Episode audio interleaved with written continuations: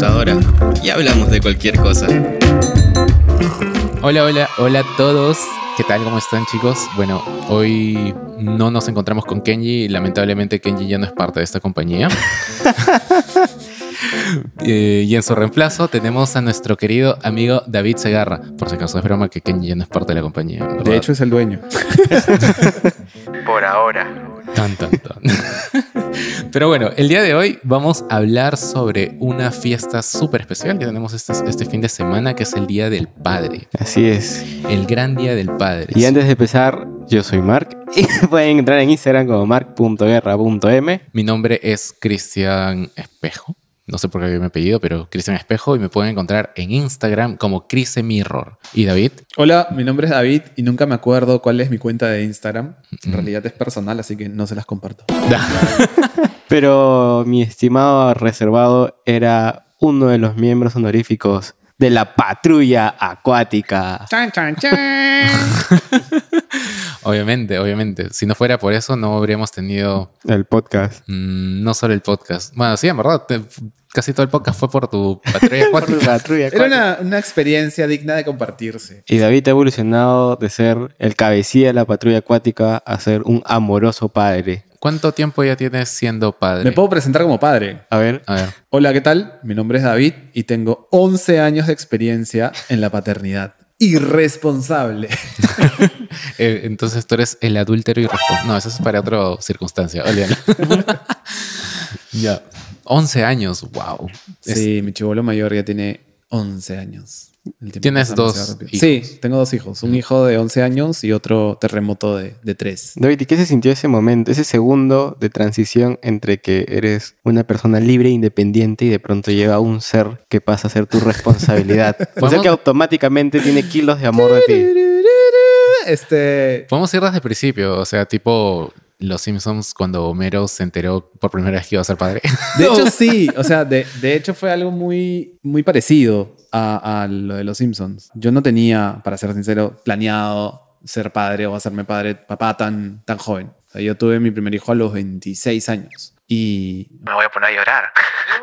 mi vida en ese tiempo estaba enfocada en, en prioridades diferentes a las que cualquier padre tiene. Estaba pensando qué hacer el fin de semana, cuáles eran los planes para vacaciones y... y Como muchos jóvenes de esa edad, en realidad. posicionarme bien en una chamba. Justo me acuerdo de que o sea, no hacía mucho que había terminado la carrera y había entrado a chambear a una agencia chévere, pero como todos los publicistas deben saber, cuando eres chivolo y no tienes experiencia, ingresar a chambear a una agencia tiene un precio y es el piso que tienes que pagar para, para empezar a chambear en una agencia grande. Antes de eso había tenido oportunidad de chambear en, en agencias chiquitas, pero era la primera agencia transnacional donde me daban la oportunidad de chambear y me dijeron, me trataron de chulillo, pues me dijeron, bueno, toda la experiencia que tienes en las agencias chiquitas, en las pichiruchis, no sirve. Acá el negocio se maneja de forma diferente y tienes que comenzar desde cero. Siempre te hacen eso. Y bueno, la cosa es de que no lo pensé mucho, como realmente tenía claro que era lo que quería hacer con, con mi carrera, dije, no hay problema. Igual en este momento no tengo ninguna responsabilidad. y renuncié a mi chamba. Dos días después. después. Tres horitas después. Renuncié a mi chamba, le conté a la gente de mi chamba porque me estaba quitando y todo. Dijeron, pucha, la mejor de las suertes, ¿no? O sea, este, me acuerdo que nos pegamos una juergaza en, en la agencia en, en esa despedida. Y fui contento en mi primer día de chamba. Y era otro mundo, pues. O sea, cuando tú saltas de, del- de la pequeña agencia a la agencia grande, el ritmo de chamba y el estilo de, de día a día que tienen las agencias grandes, para mí es un mate de risa, ¿no? O sea, es como que estás adrenalínicamente estresado toda la semana. Por ejemplo, en esa agencia tenían la costumbre de que los viernes al mediodía dejabas de chambear, pero no te podías ir. Horario, Como que- como horario de verano. Una no. Era, o sea, al mediodía, el dueño de esa agencia este, era argentino y le encantaba la parrilla. Uh, Y en esa agencia manejábamos la cuenta de la difunta Brahma. Entonces, al viernes, al mediodía, se estableció la costumbre de que dejas de chambear. O sea, tú tienes que terminar tus pendientes hasta el viernes a las 11 y 59. A las 12 puede pasar cualquier persona y si le da la gana, ¡pa! te apaga la computadora porque no tendrías por qué estar trabajando. Tendrías que estar en el jardín de la agencia celebrando el inicio del fin de semana, este, ayudando a prender la parrilla o algo por el estilo. y compartiendo con el resto del equipo. Y eso me parecía a mí locazo, porque en esa edad tú tienes toda la chispa de ser sociable, Claro. interactuar con gente, matarte de risa, ¿no? Entonces, a mí me parecía monstruo, pero yo era de los nerds que se quedaban sentados trabajando porque mi jefe era una rata. No, era bien chévere, pero era bien exigente. Y en ese tiempo trabajaba en el departamento de cuentas y nada. La cosa es de que todos los viernes en un mate risa, pues era viernes, 12 del día, y escuchabas la gente, la música que prendían y gritaban, ¿no? ¡Ya se abrió la refri! Y toda la gente, corriendo a coger toda la, la chela que pudiera, ¿no? Encima manejábamos Pepsi y Brahma, o sea, siempre ibas a tener bebida en, en tu mano y hacían chanchita y el, dueño de la agencia ponía un poco de carne y el resto se armaba con la chanchita de la gente. Y resulta que en ese pequeño periodo de transición, nosotros no, o sea, mi, mi esposa y, y yo no nos habíamos dado cuenta, pero habíamos quedado embarazados. De repente en esta celebración de cambio de chamba, no sé, Ella trabajaba contigo. no, este, nunca hemos chambeado juntos en la misma agencia, pero los dos somos el rubro publicitario. un, Pausa día, dramática. Realmente sí se está riendo. un día la voy a recoger a la chamba y me dice... Tengo náuseas. "Mm, No, no me dijo eso. Me dijo, "Mm, estoy algo preocupada porque no me viene. Teníamos planeado ir a su casa a ver películas, ¿no? Tranqui. Y dije, pucha, qué raro, ¿no? ¿Sabes qué? Para... O sea, yo todo... Confiado, confiado. No, no estaba desplanteado, está relajadazo. Confiado, confiado. este, confiado, dije, hay que comprar una prueba en la farmacia para salir de eso y, y nada. Oye, sí, ¿no? ¿Qué, qué tontos, ¿por qué nos preocupamos por algo que, que no tenemos la seguridad? No, sí, y viajamos relajadazos, la fui a recoger a su chamba, o sea, la estaba recogiendo de su chamba y este, estábamos en taxi y llegamos a, por su casa, paramos en una farmacia, compramos la prueba y... No. y no, y, y cuando la compramos dije, ya, ¿no? O sea, para salir de esto y ver la pela, ¿no? Y no estar estresados. Ah, ya, Y pues. cuando vimos las instrucciones, eran estas pruebas de orina y las instrucciones claramente dicen, tómese con la primera pr- muestra del día, ¿no?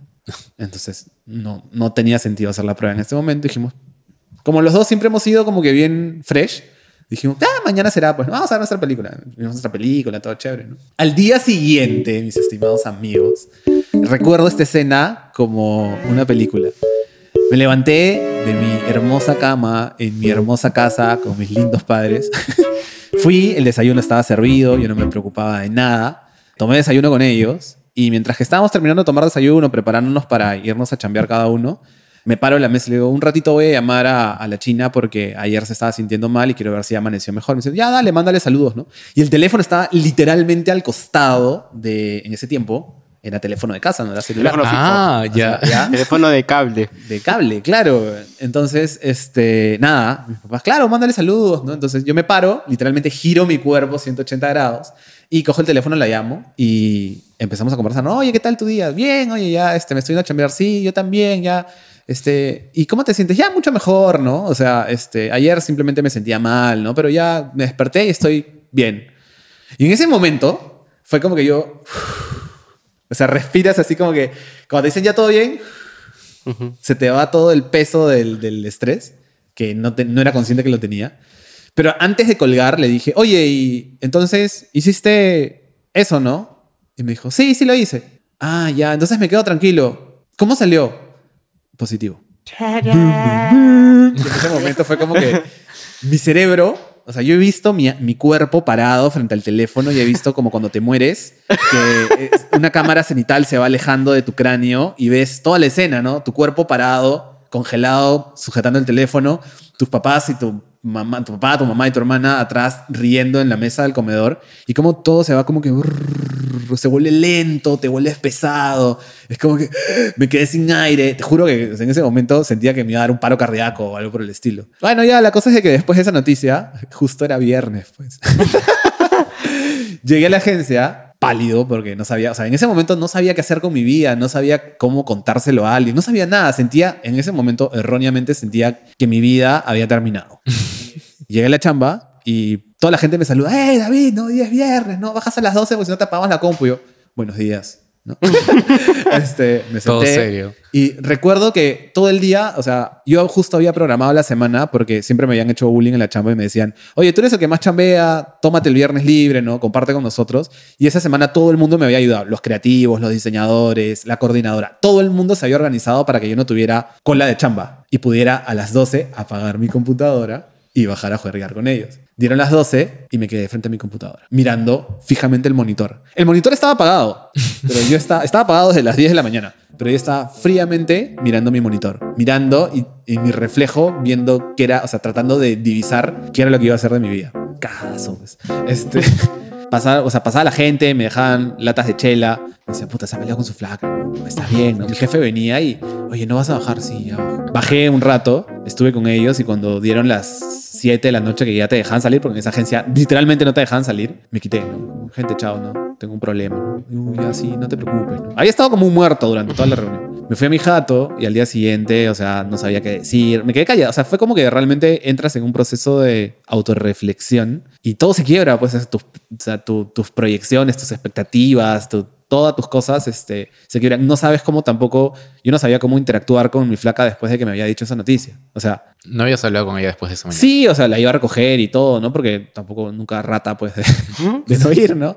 Pero no sabía, o sea, como no sabíamos cómo afrontar esta situación, los dos que siempre hemos sido cotorros, no sabíamos cómo hablar del tema, ¿no? Era como, ¿qué tal tu día? Tranqui, ¿y el tuyo? También. Y silencio total, ¿no? Hasta la puerta de su casa.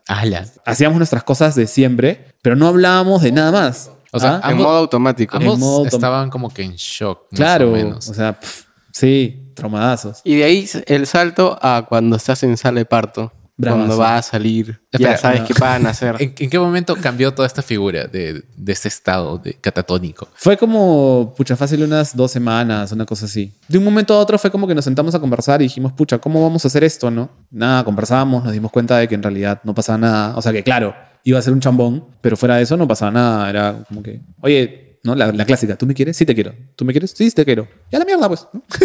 Este, vamos O- o sea, adelante. lo bueno es eso. Claro, o sea, yo creo que el, el- el trauma está en... en- en- ¿En qué no, es un, no es un trauma, sino está en, en ese proceso de aceptar que tu vida cambió, ¿no? O sea, tu cerebro como que... O sea, es como un instinto que se despierta, pero te agarra como que... Como castillo, ¿no? ¡Pah! Cachetadas, así de un lado para otro. Eso va a Dije estar- no, Te desahueva de dije no- una. dije no a los... Este, te desahueva de una. O sea, es como que tu cerebro, todo lo que tú tenías, o sea, pensado cómo ibas a manejar tu vida, cambia totalmente porque tu cerebro se va preparando para decir, oye, tú en este momento dejas de ser lo más importante y ahora tienes que velar por tu familia. En ese tiempo, me acuerdo que mi expectativa era, no me importa quedarme en esta agencia, aún así no me paguen bien porque voy a hacer carrera y de ahí salto a otra agencia. donde O sea, me quedé a lo mucho seis meses más en esa chamba y me cambié. Pero ya no estaba pensando como que cuál es el espacio más cool de trabajo ni nada, sino era como que, oye. ¿dónde realmente puedo crecer y dónde realmente me van a pagar lo que necesito para cubrir los gastos de mi familia? Claro. Y a Claro. partir de ahí es como que vas envejeciendo de a poco. Como tú dices, es que las, prior- las prioridades. Ah, su madre, ¿qué, qué pasó? Y eso que no he tomado mi hidromiel. Este, las prioridades van cambiando, pues, ¿no? Pero Sí. igual yo, yo he visto varios padres que también son así fresh desde el inicio. Y no es. Probablemente es especulación lo que voy a decir, pero creo que por lo menos el 90% de la población mundial fue, crea- fue concebida sin querer queriendo, la verdad. Yo creo que sí. Yo creo, yo estoy seguro que sí. Y es solamente, o sea, es solamente ese periodo de transición lo que asusta a todo el mundo, ¿no? Eso me recuerda que en un concierto de Oasis en Wembley, en una, can- una, una canción, no me acuerdo qué canción era, eh, como que salían frases de diferentes, este, ¿cómo se llaman? Personajes. Y para formar al final la- el rostro de John Lennon. ¿ya? La cosa que una de esas frases era que el 70% de la población fue concebida después de, una, de un vaso de alcohol. Felizmente no tomo mucho. Creo que ese no es el problema, mío. Pero el, el hecho es de que la, o sea, la paternidad no es parte, creo yo, que no es parte del plan de, de ninguna persona que, o sea, de la ma- de la- del gran porcentaje de personas que se vuelven papás. Yo estoy convencido, o sea, como tú lo dices en esa frase, yo estoy convencido de eso porque finalmente aún así tengas la intención de hacerte papá, es como las grandes decisiones en la vida, ¿no? Siempre vas a estar esperando el momento correcto a que tengas como que, no sé, el capital, la estabilidad, pero la vida dice un día como que, Bueno, hoy es. jódete. Este, Claro, es como que Ah. hoy te toca, ¿no? Es como que la, la- no sé, pues, Qué go- un positivo. gordito pelado girando la- las bolillas. Uh, ¿no? Cristian, Oye, sorteado, ¿no? Como que listo, te Por llevo. favor, no, todavía no. Este, y es así. Pero después de eso es todo fresh. O sea, y aparte de ser papá, o sea, yo creo que ser papá joven es bravazo. Porque vives un montón de experiencias junto a tu hijo que Tienes la energía. ya de grande también. no, ¿me entiendes? O sea, yo Mm. mi chivolo al mayor lo he metido a la- al skate park y, Y ya no te subías.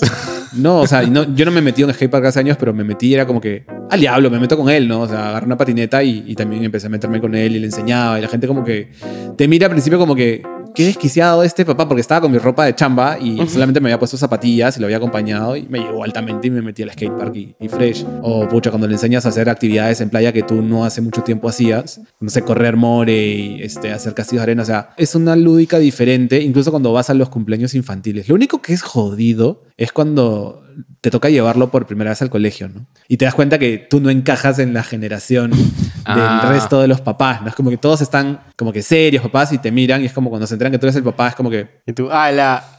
claro, es como que, es que es difícil interactuar con ellos porque ellos hablan en un lenguaje ya de gente Así como mayor. Como cuando vas con los clientes. Hola, ¿qué tal? Muy buenas tardes. Como, mi nombre Claro, y cuando quieres romper el hielo con ellos, es como que ellos vienen y te dicen, ¿no? Uy, la curva económica giró en un 35% hacia arriba, ¿no? Y tú, ¿sí? Sí. Este, ¿Viste el partido de, no? Es como que, oye, estoy jugando este videojuego, ¿no? Este, y te miran raro, ¿no? Pero ya de ahí con el tiempo te vas acostumbrando. Y ahí cuando, o sea, cuando ya tú vas envejeciendo y tu hijo va creciendo, te das cuenta que ya llega un punto en el que ya todo, todo fluye de forma normal. O sea, pero igual, es, es igual que cualquier otra experiencia. En- o sea, no me refiero al hecho de ser padre, sino las costumbres en general. O sea, como cuando vas, haces tu, una maestría o un curso con gente un poco más seria y eres joven, es lo mismo, que al principio como que te choca un poco, pero de ahí ya, ya vas aprendiendo. Yo creo que, o sea, la analogía que yo te podría dar es que ser papá es como decidir, como ingresar a la universidad. Tú sabes que tienes que ir a la universidad o estudiar algo. No sabes cuándo vas a ingresar realmente.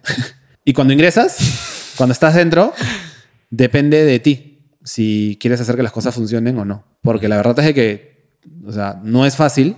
Tienes que pasar por un culo de sacrificios que con el tiempo te vas haciendo, creo que, no sé, más resistente, fuerte, perseverante o vas chapando un, un- una metodología que te ayuda a, alcanzar objetivos. Y también está la gente que como que se rehúsa a, aceptar a, a afrontar esa realidad y, trata de escabullirse y por lo menos tengo un par de conocidos que han seguido ese camino y no, o sea, como que no le- les cuesta más o de repente no les resulta bien la situación porque no se adaptan. Ya, y pregunta. Como cabecilla de la patrulla acuática, ¿qué tan estricto eres como papá? O sea, Soy sabes que estricto. eres un criminal rankeado.